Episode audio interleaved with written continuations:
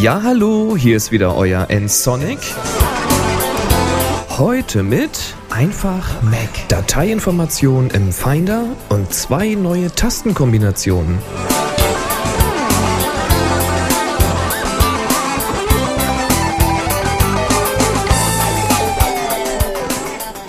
Nochmal zur Erinnerung, dieser Podcast ist ja kürzlich erst umgezogen. Der Feed ist jetzt zu finden unter www.nsonic.de slash podcast slash feed. Wenn ihr iTunes habt, braucht ihr euch um gar nichts kümmern, das ist alles automatisch passiert. Aber wenn ihr irgendeine andere Software habt, dann prüft doch mal nach, ob der Feed aktuell ist.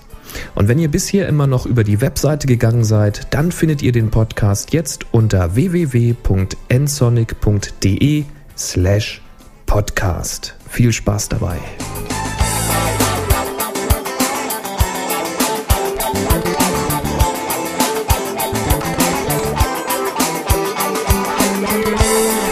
Ja, vielen Dank für euer Feedback und eure tollen Themenvorschläge. Ich notiere mir hier alles, was nicht sowieso schon auf meiner Liste steht und ganz sicher kommen noch Mac-Themen für die Bereiche Mail, Foto, Musik und überhaupt an die Reihe und wahrscheinlich sogar etwas über Netzwerke. Da muss ich mal gucken, was euch so interessieren könnte. Zum Beispiel die Interaktion mit Windows-Geräten im selben Netz wie die Macs, das wäre vielleicht ein Thema. Na, schauen wir mal. Aber es ist nun mal so, dass der Finder der Dreh- und Angelpunkt am Mac ist, denn mit ihm hat man nun mal sehr häufig zu tun und immer wieder tauchen eben Fragen rund um den Finder auf. Und deshalb soll es in dieser 119. Folge noch einmal um den Finder gehen, genauer um Dateiinformationen. Wenn ihr im Finder unterwegs seid, dann fällt euch ja relativ schnell auf, dass erstmal ziemlich wenig Informationen über die Dateien angezeigt werden. In der Symbolansicht gerade mal der Dateiname. Naja, in Folge 117 habe ich ja erzählt, wie man ein paar zusätzliche Informationen auch in dieser Ansicht sichtbar machen kann, aber häufig will man doch einfach noch mehr wissen. In der Listenansicht, da kann man schon mehr sehen. Neben dem Dateinamen steht da die Dateigröße, die Dateiart, das letzte Änderungsdatum. Ja, und in Folge 117 habe ich ja erzählt, wie man zusätzlich noch weitere Informationen, wie zum Beispiel das Erstellungsdatum oder die Etikettenfarbe anzeigen lassen kann. Das ist schon besser. In der Spaltenansicht dagegen, da ist man wieder auf den Dateinamen reduziert. Um nun alle möglichen Informationen zu einer Datei oder einem Ordner sehen zu können, da gibt es eine ganz einfache Tastenkombination. Apfel und I. I wie Information. Hat man eine Datei gewählt und drückt Apfel und I, dann öffnet sich ein Fenster mit allen möglichen Informationen zu dieser Datei. Das Symbol, der Dateiname, die Dateigröße, der Pfad zu der Datei, Erstellungs- und Änderungsdatum, verfügbare Sprachen, die Zugriffsrechte für den Benutzer und noch ein paar Informationen mehr. Und je nachdem, was ihr für Benutzerrechte habt, könnt ihr in diesem Fenster auch einige der Informationen verändern. Zum Beispiel die Benutzerrechte oder das Etikett anpassen. Wenn eine Datei nicht versehentlich verändert werden soll, dann aktiviert ihr zum Beispiel das Kästchen Geschützt. Naja, und die einzelnen Abschnitte dieses Fenster, die kann man mit diesem kleinen Dreieck auf der linken Seite auf und zuklappen. Das kann gerade bei kleineren Bildschirmen sehr praktisch sein. Eine Sache ist aber besonders spannend, nämlich der obere Abschnitt Spotlight-Kommentare. Hier kann man nämlich zu jeder Datei einen eigenen Text oder eben Stichworte hinterlegen.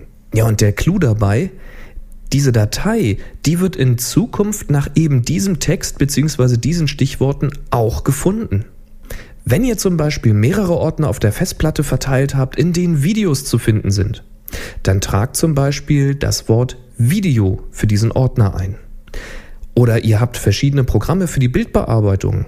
Einfach Bildbearbeitung in den Spotlight-Kommentar eintragen. Wenn ihr zum Beispiel mal vergessen habt, wie denn nun dieses tolle Tool hieß, mit dem man diese Fotos so drehen und zuschneiden konnte, ja, dann sucht ihr in Zukunft einfach nach Bildbearbeitung und schon habt ihr es zusammen mit den anderen Tools gefunden.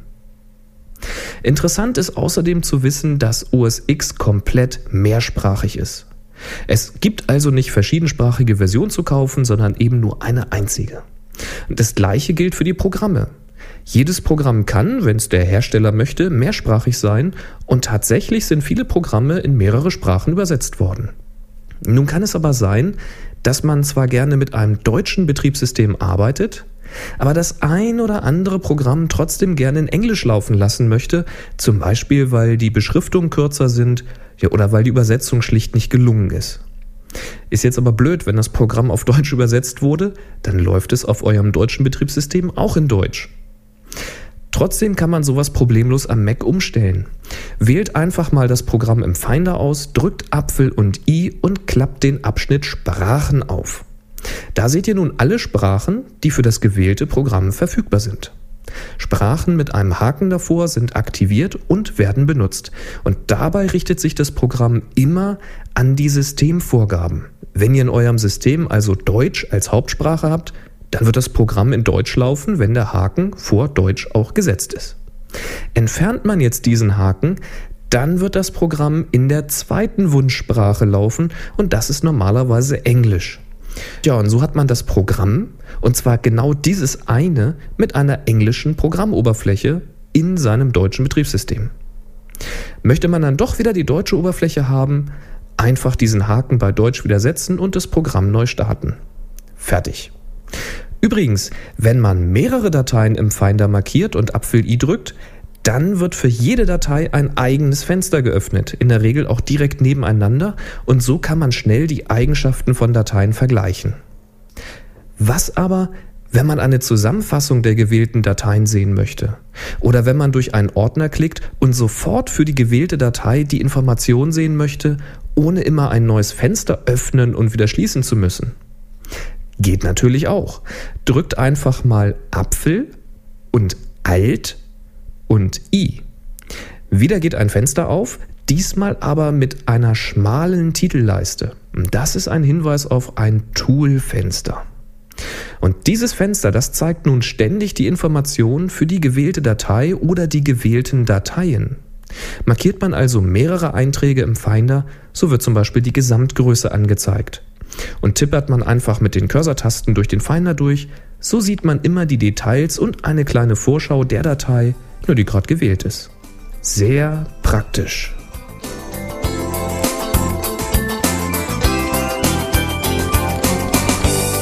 Ich hoffe, es hat euch wieder gefallen und vielleicht waren ja doch wieder ein paar Neuigkeiten für euch dabei. Wenn ihr jetzt Fragen oder Ergänzungen habt, na dann schreibt mir doch. Entweder als Kommentar auf www.nsonic.de oder als E-Mail an podcast.nsonic.de nsonic.de. Und nsonic schreibt sich N-S-O-N-I-C. Na, oder ihr verbindet es gleich mit einer Bewertung bei podstar.de. Wenn ihr euch dort kostenlos anmeldet, dann könnt ihr mich mit einem Kommentar bewerten und helft mir dort in den Charts zu bleiben. Na, und das wiederum hilft, um mich bekannter zu machen. Auch wenn ihr Themenwünsche habt, dann könnt ihr die bei mir melden. Einfach eine E-Mail schicken an podcast.nsonic.de und ich setze die Wünsche auf meine Liste. Bitte habt nur Verständnis dafür, dass ich nicht alle Wünsche sofort umsetzen kann. Ich versuche ja auch ein klein wenig das Ganze logisch aufzubauen, also vom Einsteiger zum Fortgeschrittenen. Ob mir das gelingt und ob das überhaupt so gewünscht wird, das weiß ich natürlich nicht. Schreibt es mir. Ich warte auf eure Feedback. So, jetzt aber ran an die Tasten und Apfel I und auch Apfel und Alt I ausprobiert. Viel Spaß dabei. Ja, und wenn es euch gefallen hat, dann empfehlt mich doch einfach weiter. Und macht's gut. Bis zum nächsten Mal. Tschüss.